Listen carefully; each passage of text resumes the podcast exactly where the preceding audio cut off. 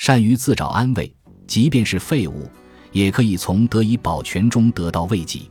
本来就没有不能抚慰的痛处，傻人的慰藉在于总是与运气相伴，所以俗话中才有“丑女之福”的说辞。要想长寿，身价要低是关键。摔碎了的瓦罐无以再破，其恒定令人由嫉妒而生恨。